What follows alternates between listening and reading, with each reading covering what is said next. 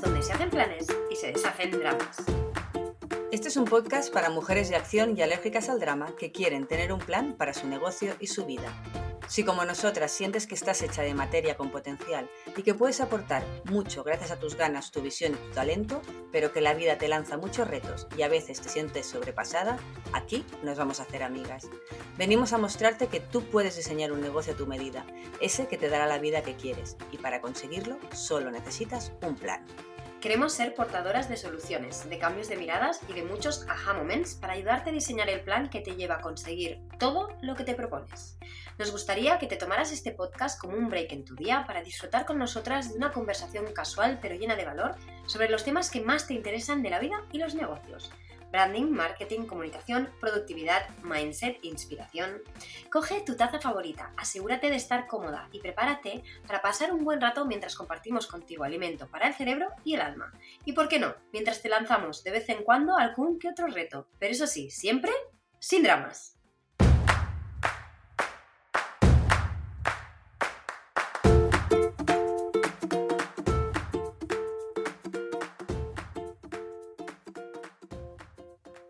Bienvenida al episodio 1 de No Drama Plan, un podcast para mujeres de acción y alérgicas al drama. Hola Irma. Hola Miriam. Empezamos esta aventura con mucha, mucha ilusión. El No Drama Plan ha estado cocinándose mucho tiempo y hoy por fin es una realidad. Tenemos muchas ganas de deshacer dramas y de hacer planes contigo. Y hoy, en nuestro primer episodio, vamos a empezar a lo grande, hablando de un temazo, hablando de money, dinerito. ¿A que sí, Irma? ¿Qué te parece? Súper temazo. Venga, voy a empezar y esto está improvisado, vamos a ir hablando de este tema así como surja, ¿vale? Como hablaríamos Irma y yo, sin micros por delante, ¿vale? Entonces, la primera pregunta que, que ahora cuando estamos planteando este tema nos ha surgido es, ¿por qué nos cuesta tanto hablar de dinero, Irma? Pues es una pregunta que yo me hago muchas veces porque a mí es un tema del que me encanta hablar pero yo también tengo resistencias, ¿no? A hablar de dinero y mm, depende de con qué persona tengo más resistencias que con otra, evidentemente. No tengo ninguna resistencia a hablar de dinero contigo, por ejemplo, ¿no? Pero sí que te he sentido muchas resistencias, pues a hablar de dinero en una cena con amigos, ¿no? Hablar de cuánto ganas o de cuánto gastas o de cuánto inviertes o de cuánto ahorras o no, de esas eh, pequeñas eh, cosas ¿no? sobre el dinero y también he sentido muchas resistencias, sobre todo al inicio de la relación con mi pareja, ¿no? de hablar de dinero, ¿no? de qué nos parecía bien estar gastando una cosa o en otra, o cuánto estoy ganando yo o cuánto estás ganando tú. Eh, bueno, es un temazo y mm, a mí me llama mucho la atención que sobre todo a las mujeres nos cuesta mucho hablar de dinero. Pregunto por qué. Yo creo que nos cuesta mucho más que a los hombres, ¿verdad? Sí. Eh, de hecho, yo creo que a todo el mundo le cuesta, pero por ejemplo, yo una de las preguntas que has hecho ahora, o sea, una de las reflexiones que has hecho ahora es, por ejemplo, cuando te preguntaban, bueno, cuando me preguntaban, ahora tengo que decirte que ya me obligo a decirlo y lo digo con la cabeza alta porque es un ejercicio que hago yo de mm, reconciliación con el dinero, ¿no? El tema de cuánto dinero ganas, ¿no? Eso es un que parece que es, tabú preguntarlo, ¿no? Parece que está mal. Entonces, y esto me lleva a pensar en ¿qué pasa con el dinero? ¿Es bueno o es malo? ¿Por qué tenemos esa concepción del dinero? Porque en realidad mm, parece que sea malo, pero el dinero en realidad es bueno. ¿Qué te parece esto? ¿No? Es neutro, ¿no? Exactamente, ¿no? Pero sí que es cierto que mm, cuando la pregunta de cuánto dinero ganas, ¿no? Es un poco mm. como cuántos años tienes cuando empiezas a tener cierta edad, ¿no? Que hay gente que es como, ay, esas cosas no se preguntan. Bueno, vamos a ver, no sé. En círculos de confianza no puedo saber qué sueldo tienes, cuánto dinero ganas. Em, y lo que siento es que la mayoría de veces hay como una especie como de vergüenza. Pero por los dos, o sea, por los dos extremos, tanto si ganas mucho como si ganas poco. Y aquí es cuando empiezas a detectar como perfiles de personas, ¿no? Eh, los que utilizan el tema del sueldo, del dinero que ganan, como un como algo de lo que chulear, ¿no? De lo, ¿no? de, lo que presumir. Em, y mi pregunta siempre es, bueno, ¿y a partir de qué cifra se puede presumir? ¿no? ¿Y la cifra es un término absoluto o también depende de cómo lo ganas? ¿no? Es que, bueno, aquí hay muchas capas. Ese es un punto, ¿vale? Que, vamos a profundizar en la siguiente pregunta, si te parece. Em, pero vamos a centrarnos en ese, en ese rollo de del dinero es bueno o malo, ¿no? Y, y por qué hay gente que siente vergüenza de decir cuánto gana, tanto si es mucho como si es poco. O sea, al final lo importante es que lo ganes de manera honrada, ¿no? Totalmente, totalmente.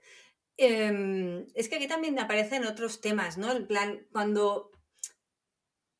¿Por qué te hace sentir más o menos respecto al otro si el otra persona gana más dinero o menos que tú, ¿no? Y, aquí, bueno, eso sale, sale también luego, seguramente que luego lo hablaremos con la siguiente pregunta que, hemos pensado, ¿no? Pero está, también está el tema de, em, yo me he dado cuenta también con el cambio de vida, ¿no? Al dejar la ciudad y irte al campo, por ejemplo, a vivir, que mm, depende tanto el tipo de vida que tienes para saber cuánto dinero necesitas, ¿no? O sea, yo ahora mismo Mm, si viviera en la ciudad, me consideraría, mm, podría vivir mucho peor de lo que vivo, entonces podría tener una vida peor de la que tengo también, porque el nivel de vida que tú te marcas, cómo vives, en qué lo gastas, para qué lo necesitas, ¿no? Eso es un temazo también, ¿no? Porque el cuánto, en cuanto a cantidad, no es tan relevante al para qué lo quieres, ¿no? Y me estoy adelantando, ¿eh? Me estoy adelantando porque aquí venía el de ese, ¿no? ¿para qué queremos el dinero, no? ¿Y por qué queremos dinero, no? Sí, yo creo que aquí el tema de las dificultades de hablar eh, sobre dinero está ligado, como te decía, a nuestra percepción del dinero, a ese concepto de ¿es bueno o es malo? ¿O a partir de qué cantidad es bueno y puedo presumir de lo que gano? ¿Y por qué ciertas cantidades que nos hacen sentir incómodos y como si no fuéramos nadie porque no ganamos más de X? Eh, a mí me parece súper curioso y además me parece absurdo. Es decir, eh, no solo lo importante para mí es cómo lo ganas, es decir, que lo ganes de manera honrada, ¿no? Eh, sino que lo importante para mí es cómo lo ganas en el sentido de que tú puedes estar ganando mucho dinero, tener un sueldo de seis cifras, pero a cambio de qué? Y aquí hay una pregunta que yo eh, suelto muchísimas veces en muchas cenas y soy siempre la conflictiva, que es ¿cuánta vida te está costando tu sueldo? Porque para mí un sueldo de seis cifras a cambio de 12 mm, horas de lunes a sábado, súper estresado, sin vida, sin espacio para disfrutar de ese dinero, o también con unos gastos tan elevados que ni siquiera ese sueldo es capaz de cubrirlos y eh, para el nivel de vida que tú estás llevando, lo que decías tú ahora, es incluso poco, ¿no? Em, eso para mí es lo malo en todo caso, del dinero, ¿no? Es cómo lo ganas, es decir, a cambio de cuánta vida y, de, qué manera, es decir, estás trabajando en un ámbito que es honesto, ¿no? Es decir, y hay ciertas cosas que tabacaleras, armas, eh, pues no me da igual cuánto me pagaran, jamás trabajaría ahí, ¿no? Eh, a eso me refiero con lo de lo honesto, ¿no? Cosas que nos hacen sentir bien. Bueno, en esto tú sabes que yo tuve una crisis personal en este sentido, cuando yo mm. trabajé muchos años para el mundo del lujo, ¿no? Para una marca de alta joyería y de alta relojería. Y ahí es donde yo hice el clic este, donde tuve que hacer un trabajo interno con el tema del dinero, porque ahí yo podía estar ganando mucho dinero, pero tenía conflictos en cuanto a valores. Entonces, eh, al final del mes, yo sí estaba, en la primera semana del mes, yo podía estar muy feliz, ¿no? Con este tema de, bueno, la cuenta corriente estaba rebosante, pero una vez te cogía como el bajón de, vale, ok, sí tengo el dinero en la cuenta, pero yo me tengo que levantar cada día sabiendo que hay personas extrayendo materiales, metales, en qué condiciones lo están haciendo, vendiendo piezas de valores desorbitados cuando hay gente que no puede comer. Eh, bueno, cosas así que a mí me hacían, mm, bueno, tener conflictos personales, ¿no? Y tú sabes perfectamente que cuando yo decidí dejar el mundo corporativo y renunciar al salario que implicaba esto, y me iba con una mano delante y otra detrás, ah, bueno, pues no sé cuánto dinero ni cuándo voy a poder generar dinero, pero eh, voy a poder dormir tranquila, ¿no? Y de golpe, vale, bajó muchísimo la cuenta corriente pero subió la felicidad. Y desde esa energía, desde este saber que lo que estoy haciendo lo estoy haciendo por algo y está alineado por algo, no me resultó complicado, y tú lo sabes porque estuviste conmigo desde el principio, volver a generar dinero. ¿No? Entonces también ese miedo que tenemos muchas veces, ¿no? A, la dependencia, esa dependencia que tenemos del dinero, ¿no? Que es otro mm. temazo, ¿no? El, cómo desapegarnos, ¿no? del dinero, porque parece que es que eh, el dinero nos controla a nosotras y tener el cambio de mindset de decir, no, no, es que el dinero lo controlo yo y lo genero yo. ¿Quién tiene el control sobre quién? Es otro temazo en cuanto a dinero. Sí, pero yo creo que aquí has dicho algo muy importante que es desde el lugar desde el cual yo lo genero y el, el propósito que hay detrás de mi capacidad de generar dinero es lo que hace que mi relación con el dinero sea buena. Es decir, me enorgullezca ganar dinero y que quiera ganar cada vez más dinero, pero no por un tema de avaricia o de querer comprarme más cosas o tener una casa más grande o comprarme un yate, no, sino porque para mí, y esto lo digo también mogollón de veces, el dinero o los ceros que hay en la cuenta del banco son un reflejo del valor que estoy aportando al mundo. Y para mí en este sentido el dinero es energía.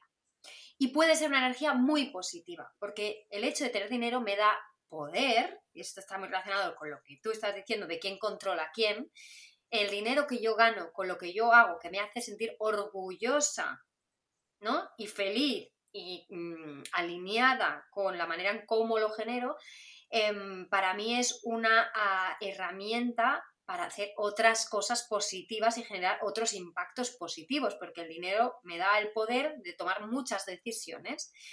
Eh, y me da mucho margen de toma de decisión, ¿no? compro esto y no aquello, voy aquí en vez de allí, aunque me cueste más dinero porque tengo esa capacidad y por tanto puedo tomar mejores decisiones.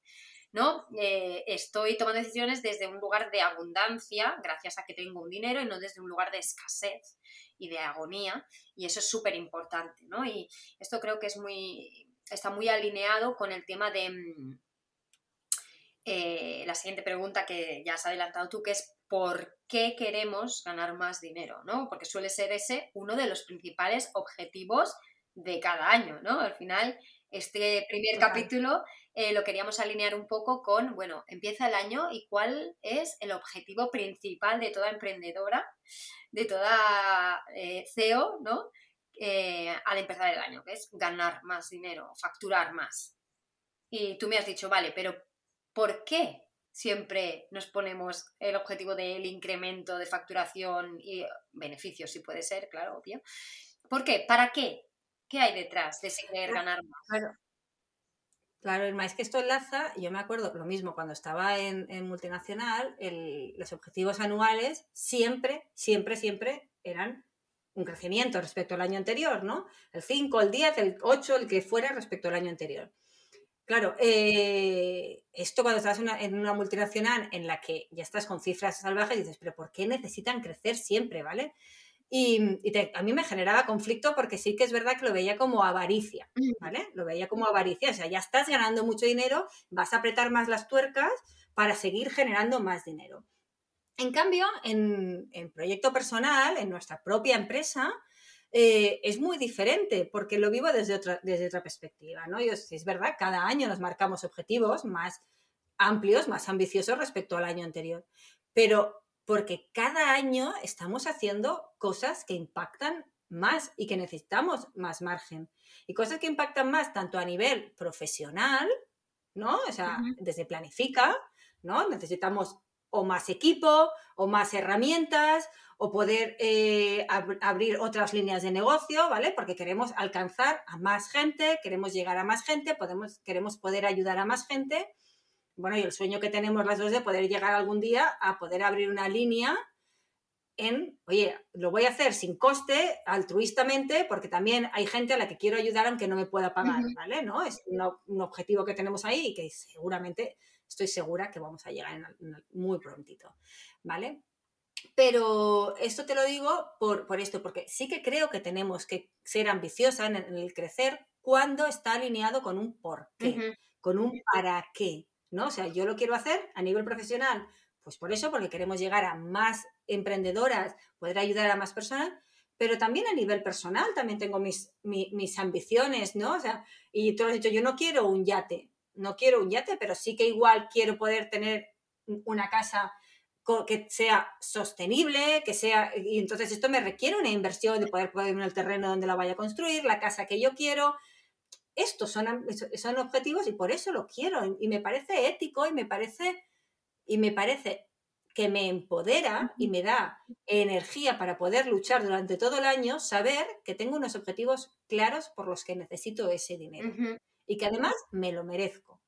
Bueno, claro, te lo mereces por lo que decía yo antes, ¿no? Porque va a ser un reflejo del valor que has aportado al mundo, de la ayuda que has prestado, del servicio que has dado, de lo que has ayudado a crecer a otras personas. Entonces, para mí, como es un reflejo única y exclusivamente del valor que estás aportando, em, yo tengo una relación muy sana en ese sentido con el dinero, ¿no? Eh, eh, y no la he tenido siempre, ni mucho menos. A mí también me ha dado mucha vergüenza hablar de dinero y me he muy incómoda y sobre todo cuando las cifras pues quizá no eran tan altas como las de otras personas que estaban conmigo en esa mesa, ¿no?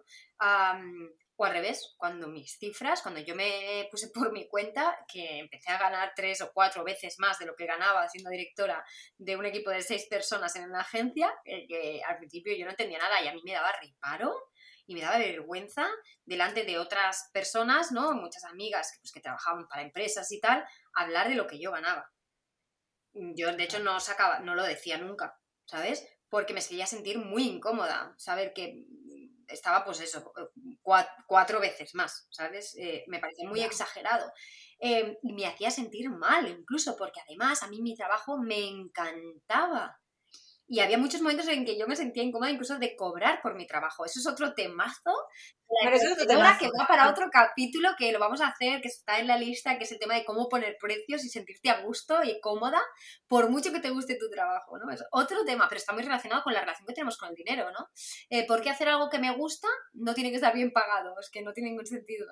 Pero es una cosa que arrastramos también. Bueno, es que es algo que me gusta, algo que se me da bien, ¿no? Algo que, se, que, que, que me resulta fácil, parece que no tengo que cobrarlo porque me resulta fácil, porque se me da bien, entonces no tiene valor. Eso es otro temazo que hablaremos si quieres en otro momento, ¿sabes? Yo creo que obviamente da, para otro capítulo y lo está en la lista. vamos.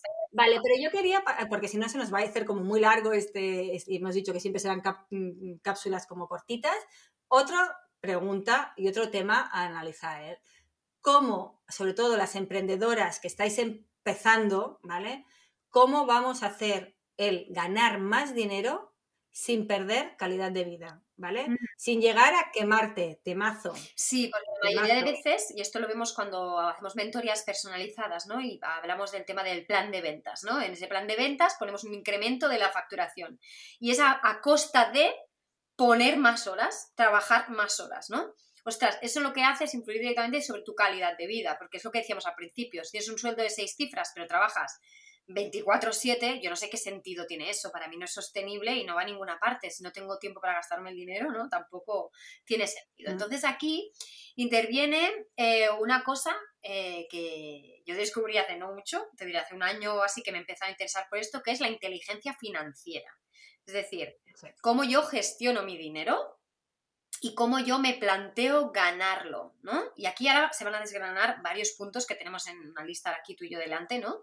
Pero que creo que pues nadie nos educa a nivel financiero para gestionar nuestro dinero, para entender cuánto tenemos que ganar, cómo tenemos que poner precios, que eso eh, suele ser uno de los grandes errores, ¿no? De, del por qué no salen los números y por qué siempre al año siguiente queremos facturar más, ¿no? Porque vemos mm, en muchos casos que sí, que la cosa no ha ido mal, pero que en verdad voy apurada, ¿no? Y por eso suele ser un objetivo de la emprendedora o del CEO de una pequeña empresa el querer facturar más. Pero aquí se derivan, ¿no? Los típicos errores, ¿no?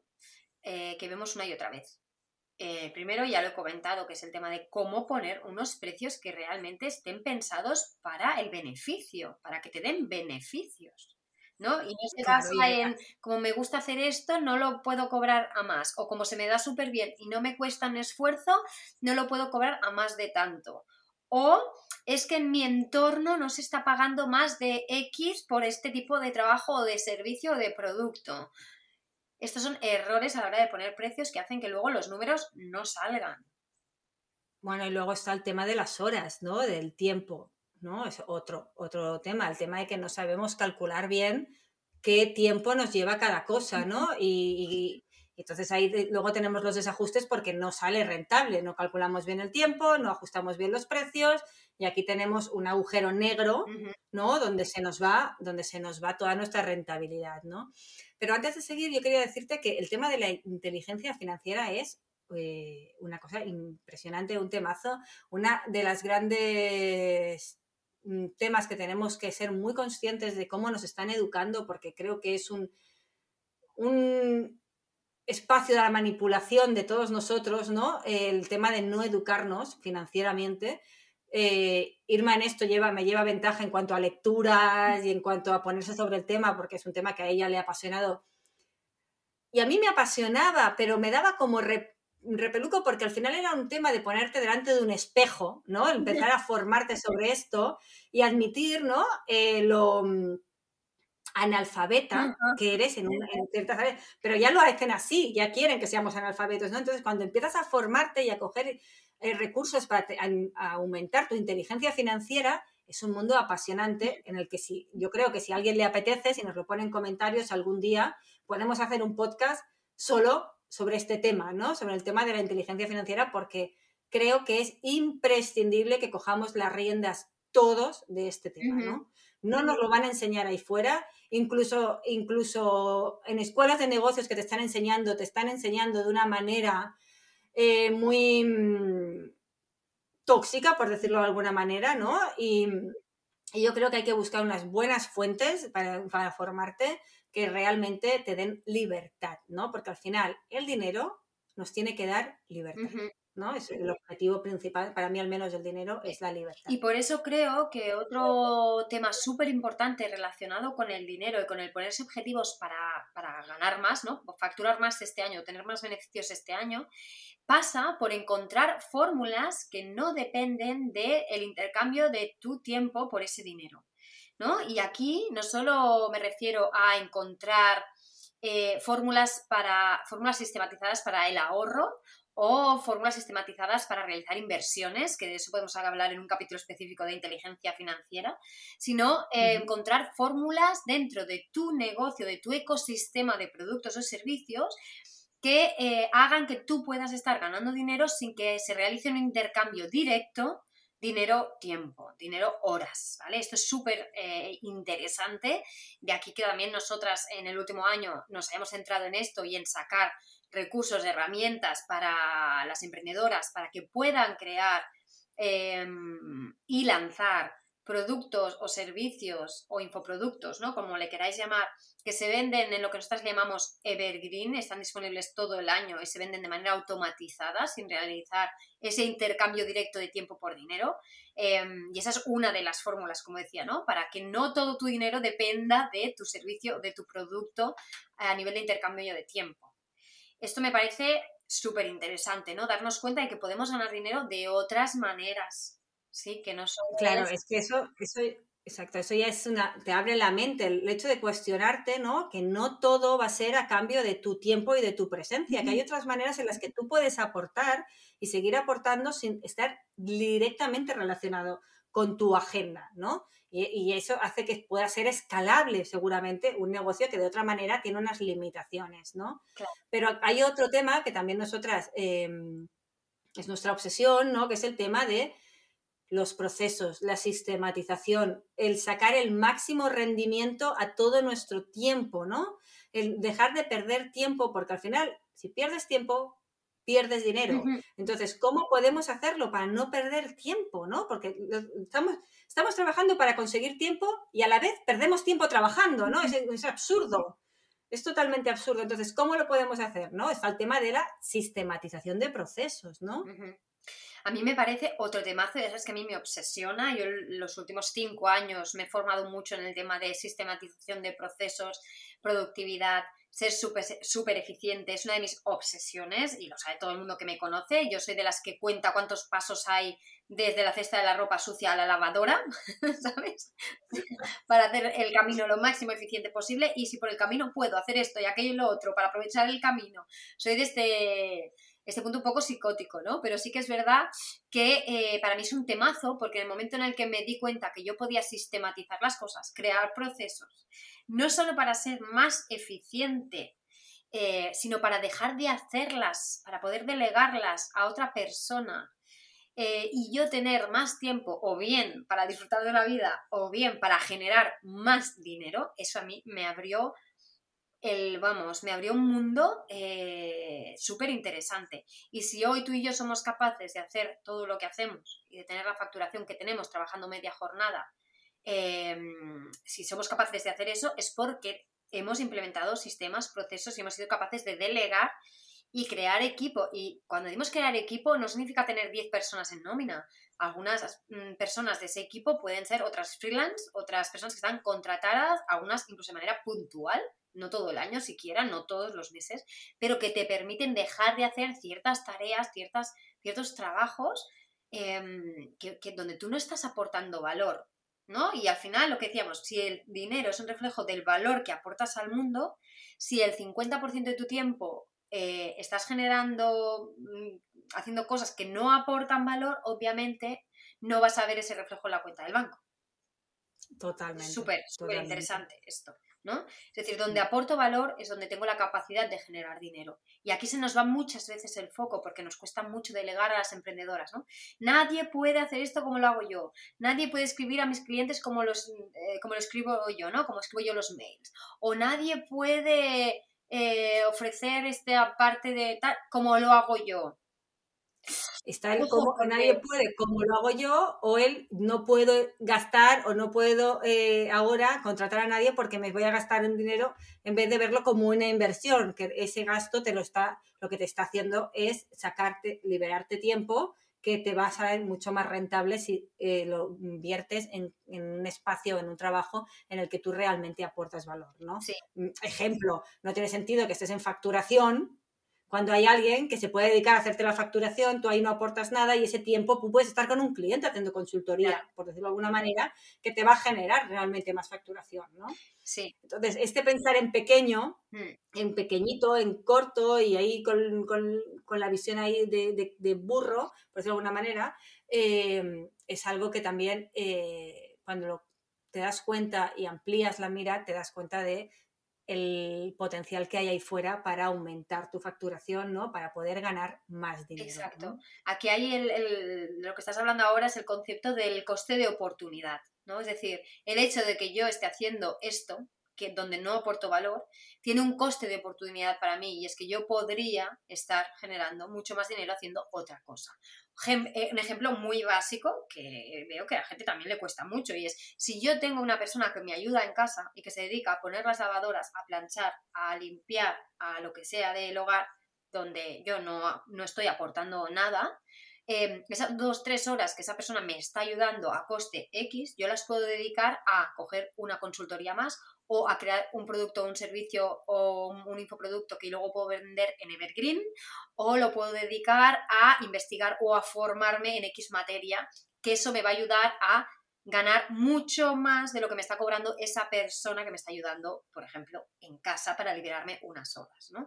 Esto es súper importante entender esto. Entonces, em, volviendo a la pregunta principal o al hilo conductor de cómo planificarte para facturar más, a mí me gustaría hacer como un resumen, ¿vale?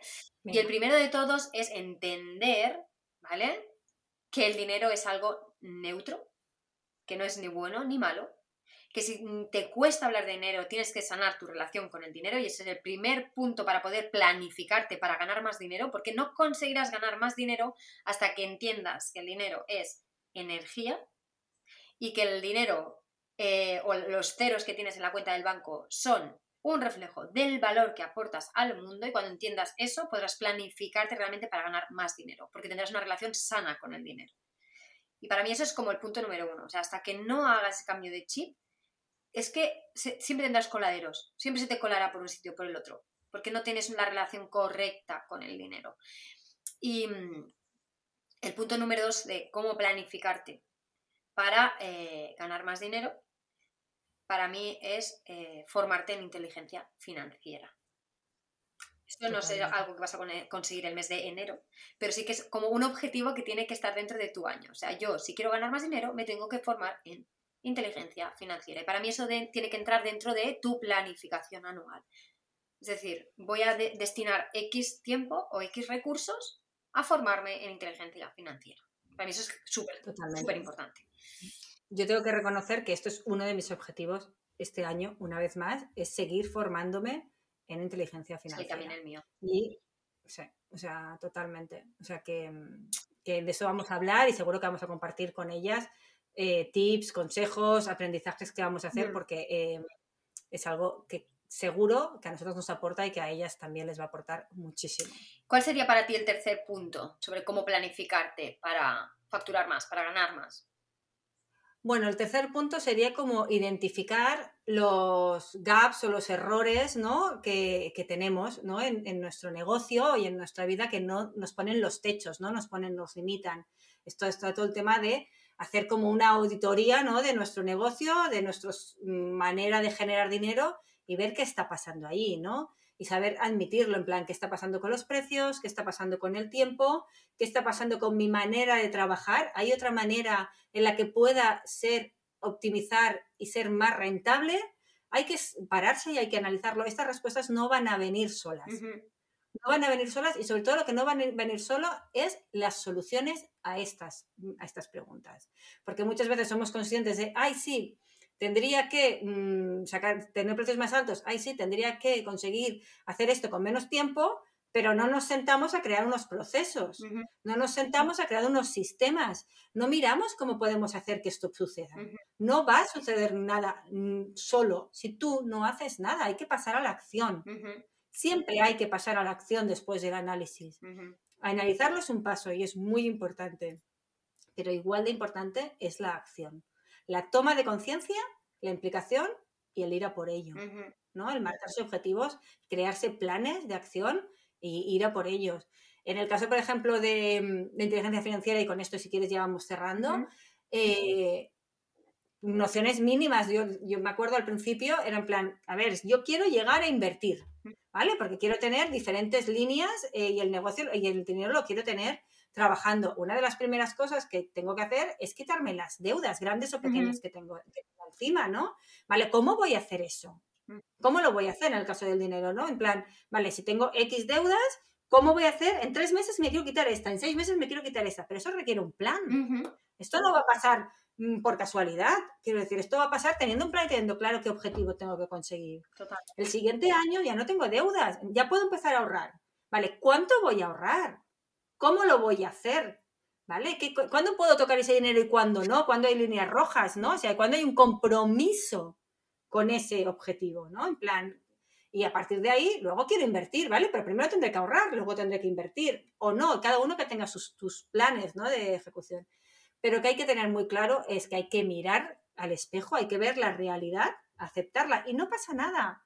No es ni buena ni mala, es la realidad es la que es y es el punto de partida y punto. No hay que mm, ahí darse, darse latigazos en la espalda de cómo, cómo he podido llegar a este punto. Estamos donde estamos y partimos de donde partimos. Lo bonito de todo es la capacidad de mejorar siempre a nuestra vida, ¿no? El tener las riendas de, ostras, pues es que no quiero seguir aquí, quiero llegar allí y tengo capacidad para hacerlo. Sí. Solo necesito un plan. Exacto, eso es lo que iba a decir ahora, solo necesitas un plan. Y con esto mm. yo creo que podemos terminar el episodio de hoy. No sé si a ti se te ha pasado tan rápido como a nosotras, pero desde aquí queremos felicitarte por haberte dedicado este tiempo y haber apostado por dejar atrás el drama y pasar a la acción como la mujer que eres, creativa, independiente y consciente de su potencial y capacidades. Hasta el próximo episodio.